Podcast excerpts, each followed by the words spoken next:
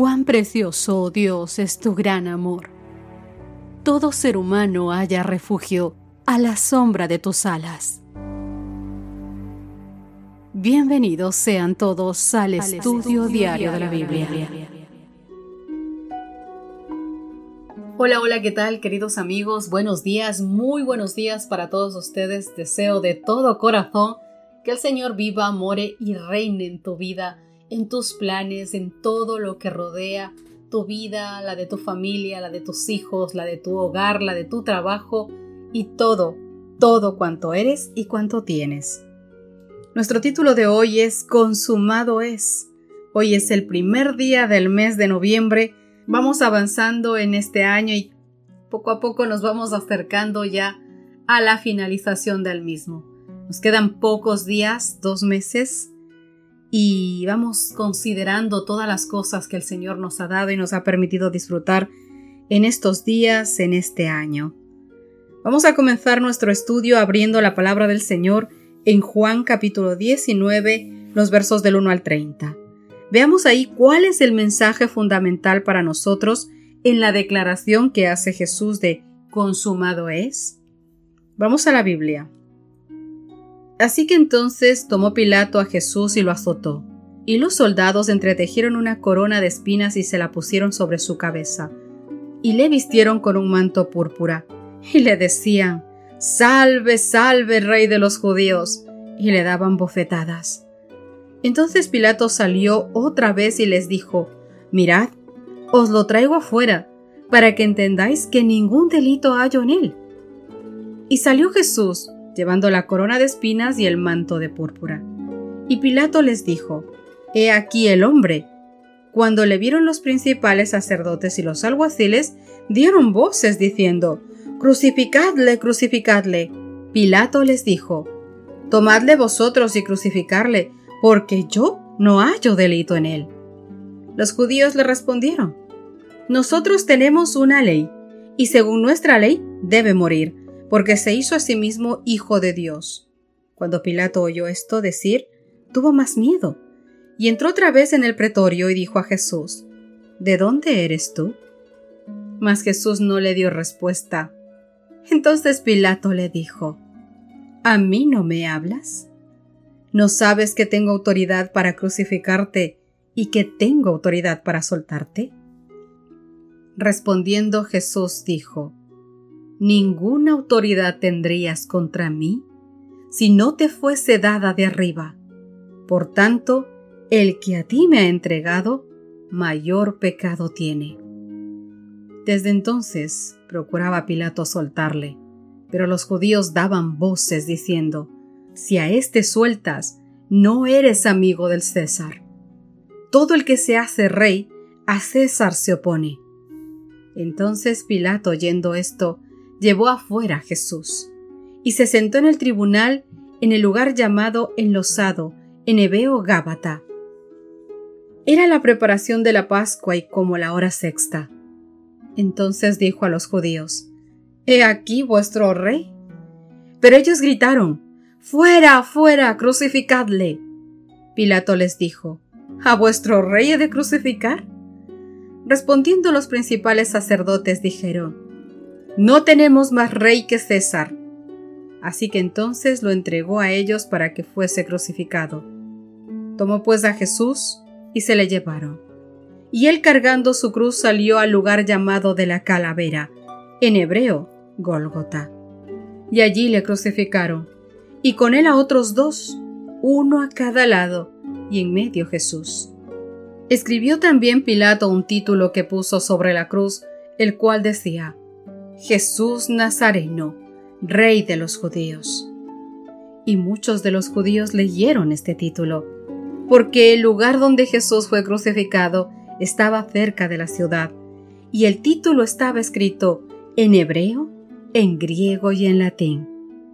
Dijeron a Pilatos los principales sacerdotes de los judíos, No escribas rey de los judíos, sino que él dijo soy rey de los judíos. Respondiendo Pilato dijo, Lo que he escrito, he escrito. Cuando los soldados hubieron crucificado a Jesús, tomaron sus vestidos e hicieron cuatro partes, una para cada soldado. Tomaron también su túnica, la cual era sin costura, de un solo tejido de arriba abajo. Entonces dijeron entre sí, No la apartamos, sino echemos suerte sobre ella a ver de quién será. Esto fue para que se cumpliese aquella escritura que dice, Repartieron entre sí mis vestidos, y sobre mi ropa echaron suertes. Y así lo hicieron los soldados. Y estaba junto a la cruz de Jesús su madre y la hermana de su madre, María, mujer de Cleofas, y María Magdalena. Cuando vio Jesús a su madre y al discípulo a quien él amaba, que estaba presente, dijo a su madre, Mujer, he ahí tu hijo. Después dijo al discípulo, He ahí tu madre. Y desde aquella hora el discípulo la recibió en su casa. Después de esto, sabiendo Jesús que ya todo estaba consumado, dijo para que la escritura se cumpliese, Tengo sed. Y estaba allí una vasija llena de vinagre.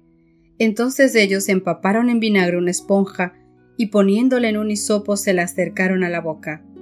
Cuando Jesús hubo tomado el vinagre, dijo, Consumado es. Y habiendo inclinado la cabeza, entregó su espíritu. Queridos amigos, no hay relato más triste que el que acabo de leer. Un relato tan doloroso porque Cristo haya muerto por nosotros por culpa nuestra, pero tan hermoso a la vez porque es el triunfo de Jesús sobre la muerte y sobre Satanás. Finalmente había llegado los momentos decisivos para Cristo, para la humanidad y para todo el universo. Con profunda agonía él luchó contra los poderes de las tinieblas.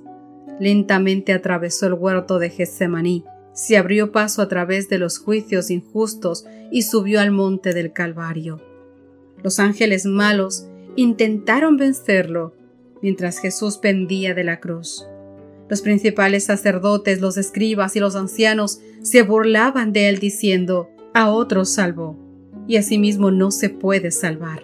Si es el rey de Israel, descienda ahora de la cruz y creeremos en él. Mateo capítulo 27, verso 42. ¿Podría Cristo haber bajado de la cruz y librarse a sí mismo? Sí, claro que sí. Hubiese podido, pero no quiso hacerlo, porque su amor incondicional por todos nosotros, por la humanidad, incluyendo aquellos burladores, no le permitió rendirse.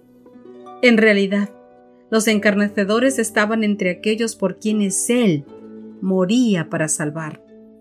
Y no podía bajar de la cruz y salvarse a sí mismo, porque no eran los clavos los que le estaban sujetando, sino su voluntad para salvar a la humanidad. Con su sufrimiento Cristo derrotó el reino de Satanás, aunque fue Satanás quien instigó a los acontecimientos que lo llevaron a la cruz, incluyendo la traición de Judas que queda reflejada en Juan capítulo 6 versos 70 y capítulo 13 versos 2 y 27. En cierto modo de una manera que el evangelista no pretende describir, la muerte de Jesús es tanto un acto de Satanás como un acto en el que Jesús gana la victoria sobre Satanás. Al exclamar desde la cruz el consumado es de Juan 19:30, Cristo dio a entender no solo que su agonía había llegado a su fin, sino especialmente que había ganado el gran conflicto histórico cósmico entre Satanás y sus fuerzas del mal. Todo el cielo se asoció al triunfo del Salvador. Satanás estaba derrotado y había perdido su reino. Queridos amigos, es difícil captar este asombroso contraste. En la absoluta humillación del Hijo de Dios, Él había ganado para nosotros y para el universo la victoria más grande y gloriosa. Piensa, mi querido amigo, en lo grave que debe ser el pecado, en lo fatal que debe ser el pecado, que requirió la muerte de Cristo para expiarlo, la muerte del único Hijo de Dios.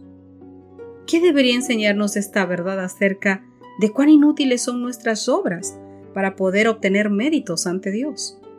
A fin de cuentas, ¿qué podríamos agregar a lo que Cristo ya ha hecho por nosotros. Lleva tu respuesta a tu clase para que puedas compartirlo con tus amigos. Mis queridos, Los ángeles habían presenciado la agonía de su amado jefe, hasta que ya el dolor era tan grande que no podían soportar aquel espectáculo y dice que velaron su rostro para no ver la escena. El sol no quiso contemplar el terrible cuadro. Jesús clamó en altavoz, una voz que hizo estremecer de terror el corazón de sus verdugos. Consumado es. Y entonces el velo del templo se desgarró de arriba hacia abajo. La tierra tembló, se hendieron las peñas, densas tinieblas cubrieron la faz de la tierra. Al morir Jesús pareció desvanecerse la última esperanza de sus discípulos. Muchos de ellos presenciaron la escena de su pasión y su muerte y llenóse el cáliz de su tristeza. Satanás no se regocijó entonces como antes. Había esperado desbaratar el plan de salvación, pero sus fundamentos llegaban demasiado hondo. Y ahora, por la muerte de Cristo, conoció que Él habría de morir finalmente y que su reino sería dado a Jesús. Tuvo Satanás consulta con sus ángeles. Nada había logrado contra el Hijo de Dios, y era necesario redoblar los esfuerzos y volverse con todo su poder, su astucia contra sus discípulos. Debía Satanás y sus ángeles impedir a todos cuanto pudieran que recibieran la salvación comprada para ellos por Jesús. Obrando así, todavía podría Satanás actuar contra el gobierno de Dios. También le convenía por su propio interés apartar de Cristo a cuanto ser humano pudiese, porque los pecados de los redimidos con su sangre caerían al fin sobre el causante del pecado. ¿Quién habrá de sufrir el castigo de aquellos pecados? Mientras quienes no acepten la salvación por Jesús sufrirán la penalidad de sus propios pecados, los méritos de Cristo les darán el perdón de sus pecados y la consecuencia de sus pecados caerán sobre Satanás. Muy pocos se aperciben de la pecaminosidad del pecado, y sin embargo se engañan pensando que Dios es demasiado bueno para castigar al transgresor. Querido amigo, Dios es el ser más misericordioso, jamás podremos entender cuánto alcance tiene su misericordia y su amor.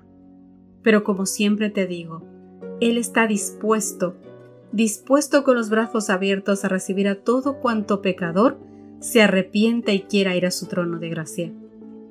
Pero te recuerdo, Dios es misericordioso, bueno, amante, perdonador. No hay nada que no pueda perdonarte cuando tu corazón está contrito, ha reconocido su pecado y va a Dios. Pero Dios también es justo y hará justicia sobre el pecado. Hoy, hoy es tiempo de escuchar a Dios. Hoy es tiempo de que le entregues tu corazón. Oremos. Querido Señor que estás en los cielos, cuán grandioso es tu amor, cuán grande eres. No hay palabra exacta para describir, Señor, cuán hermoso y grande eres. Te amamos, Señor.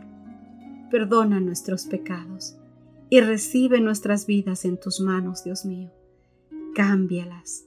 Haznos, Señor, hombres y mujeres, conforme a tu corazón. Te lo rogamos, Dios mío, en tu dulce nombre, en el dulce nombre de Cristo Jesús. Amén y amén. Dios te guarde. Hasta mañana. Gracias por acompañarnos. Te esperamos mañana. Te recordamos que nos encontramos en redes sociales. Estamos en Facebook, Twitter e Instagram como Ministerio Evangelike y también puedes visitar nuestro sitio web www.evangelike.com.